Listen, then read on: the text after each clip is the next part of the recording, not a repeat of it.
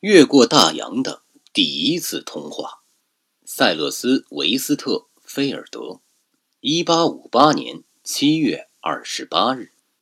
塞勒斯·维斯特·菲尔德，美国实业家，以经营造纸业起家，后集资铺设第一条横越大西洋、连接欧美两洲的海底电报电缆。经过两次失败。一八五八年七月二十八日，在大西洋中部分两头开始进行第三次铺设工作，终获成功。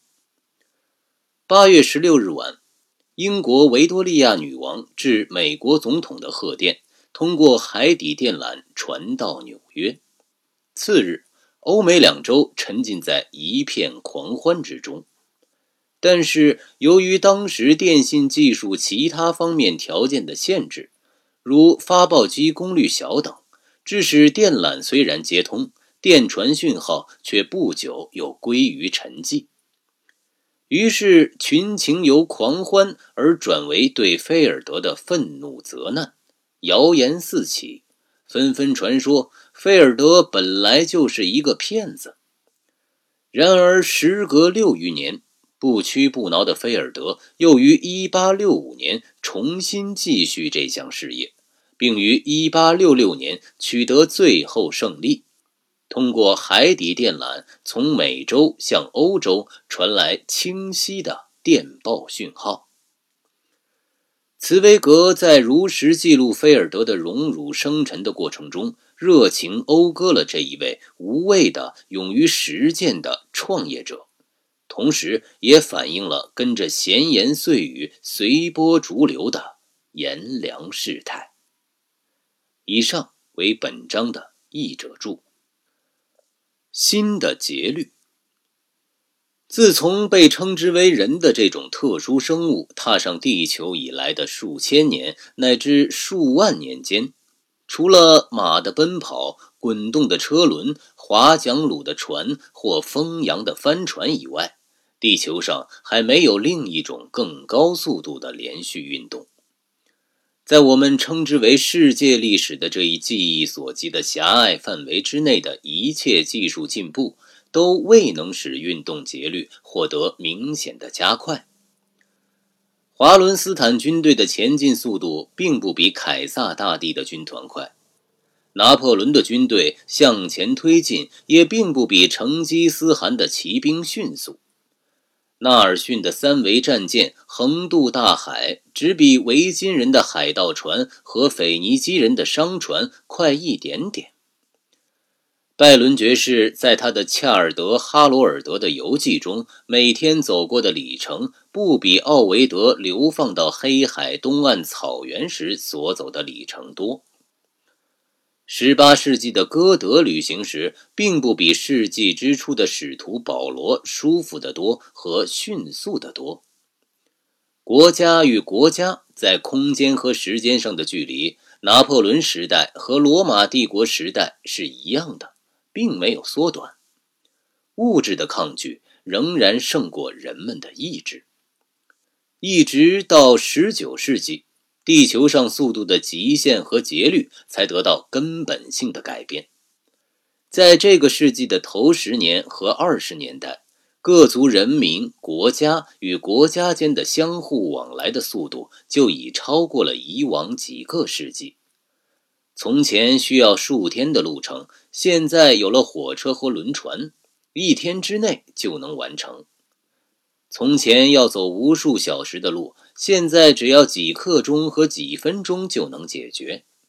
不过，尽管当时人们以无比自豪的心情感受到这种由火车和轮船所带来的新速度，但这种发明毕竟还是属于可以理解的范围之内，因为这类运输工具无非是把迄今为止所知道的速度加快到五倍、十倍、二十倍。它们的外观和内容也还都是能够捉摸的，他们所创造的所谓奇迹也是能够解释的。然而，当第一批电气设备出现的时候，人们对它们所产生的效果就完全意想不到了。电，这个赫克勒斯，当他还在摇篮时，就已推翻了迄今为止的一切定律，破坏了一切行之有效的标准。我们这些后来者将永远无法体验到当时的一代人对电报的最初效果所产生的惊奇心情。正是这种小小的、几乎无法感觉到的电火花。他昨天还只能在莱顿瓶里发出噼噼啪啪的声音，产生手指节骨那样一英寸长的电花，如今一下子获得了巨大魔力，能越过陆地、高山和所有的大洲，这使他们惊愕不已，不生振奋。一个几乎还没有想完的念头，一个刚刚写好、墨迹未干的字。就能在一秒钟之内被几千里远的地方所获悉、读到和了解。在微小的福达电堆两极之间震荡的看不见的电流，能够绕着地球从这一端传到另一端。这种物理实验室里玩具般的仪器，昨天还刚刚能够通过玻璃片的摩擦吸住一些小纸片。现在却获得了比人的体力大几百万倍和几亿倍的力量和速度，它能够传递消息、驱动有轨电车、照明街道和房屋，并且像精灵一般能在空中倏然飘过。由于电的发现，空间和时间的关系才有了创世以来最具决定性的改变。一八三七年。应该说是具有历史意义的一年。这一年，电报第一次使以往彼此隔绝的人类能同时获悉世界上发生的事。可惜这一年在我们的教科书中很少提到。我们的教科书总以为去叙述国家间的战争和统帅们的胜利更为重要，而不去记述人类的真正胜利，因为他们是人类。共同的胜利。不过，就广泛的心理影响而言，近代史上没有哪一个日期能与电报的发明所带来的划时代的变化相比拟。自从在阿姆斯特丹、莫斯科、那不勒斯、里斯本发生的事能在同一分钟让巴黎知道以来，世界的面貌发生了根本的变化。只是还需要迈出最后一步，才能把世界上的其他各州也纳入到这种庞大的联系之中，从而创造出一种全人类的共同意识。诚然，自然界对这种最后的统一还要进行抗拒，这种最后的统一还面临着这样一个障碍。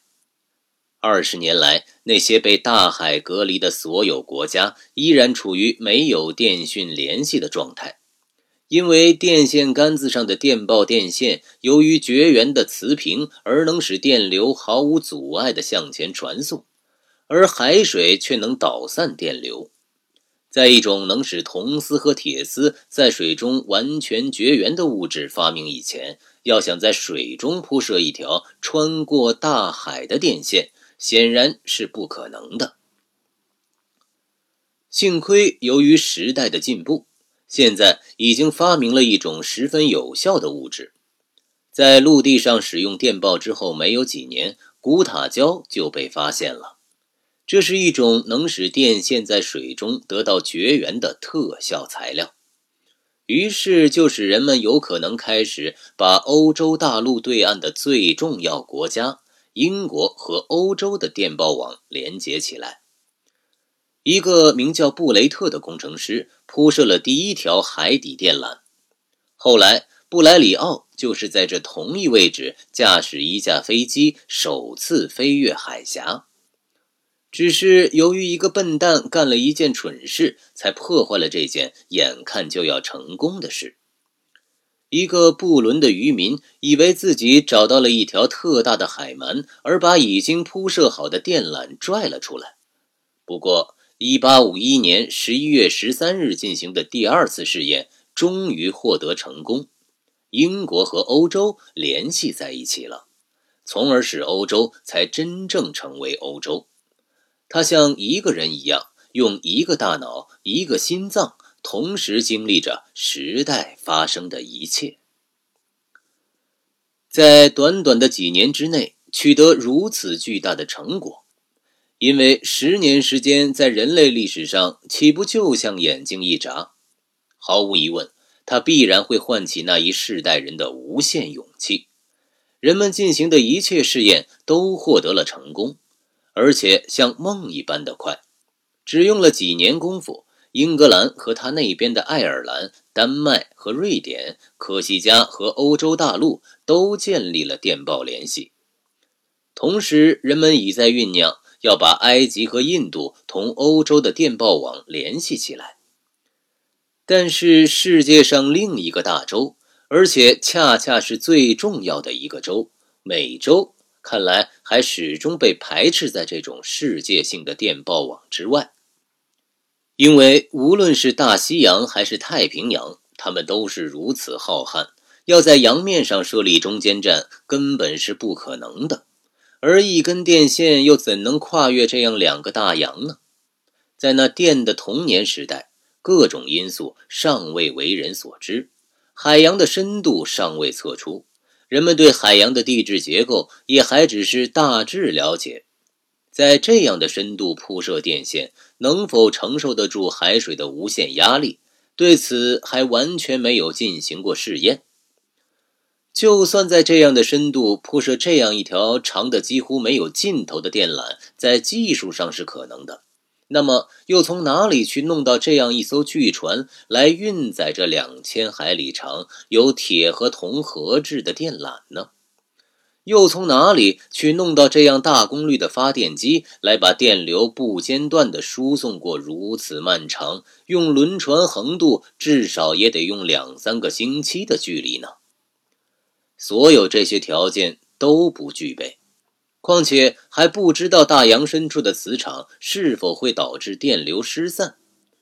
当时也还没有绝对可靠的绝缘，没有准确的测量仪器，人们仅仅知道那些使自己从百年的沉睡中苏醒过来、刚刚打开自己眼界的电的最初定律。因此。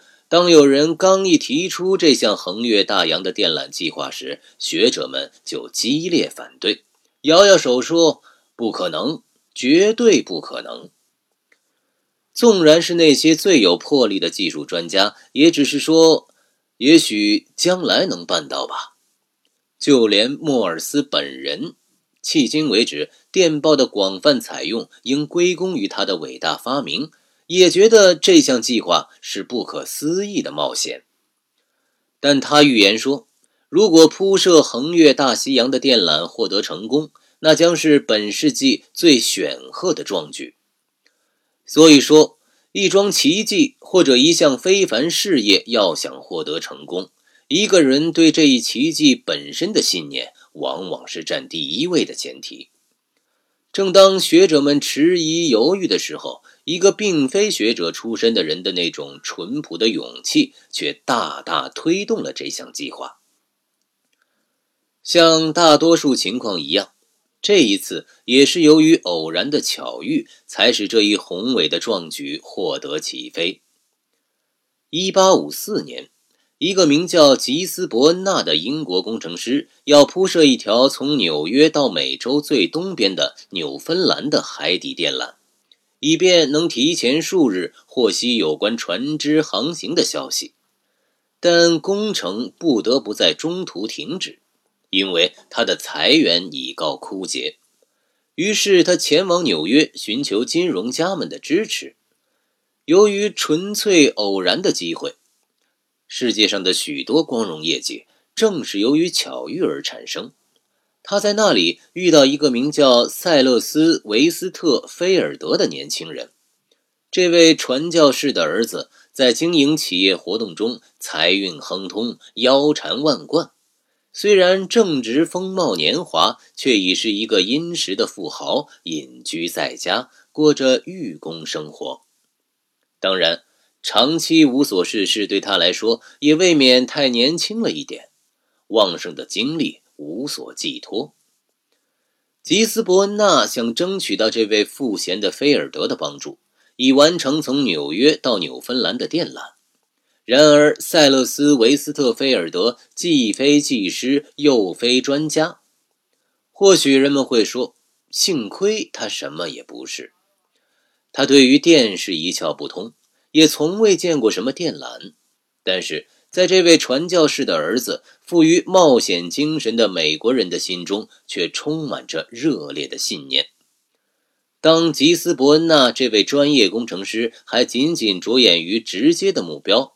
把纽约和纽芬兰联系起来时，这位充满灵感的年轻人却已立刻把目光投向更远的地方。为什么不能在连接上纽芬兰之后，随即通过海底电缆和爱尔兰联系起来呢？于是，塞勒斯·维斯特菲尔德立刻以排除万难的决心着手这项工作。从那时起，他就毅然决然为实现这一事业，把自己的全副精力和身边的所有财产都贡献出来。他在那几年里横渡大西洋，往返于两大洲之间达三十一次，决定性的火苗就这样点燃了，从而使他的这个主意在现实中获得了爆炸性的力量。创造奇迹的新的电的力量和另一种生活中最强大的动力因素——人的意志结合了起来。一个人找到了自己的人生使命，而使命也找到了他所需要的人。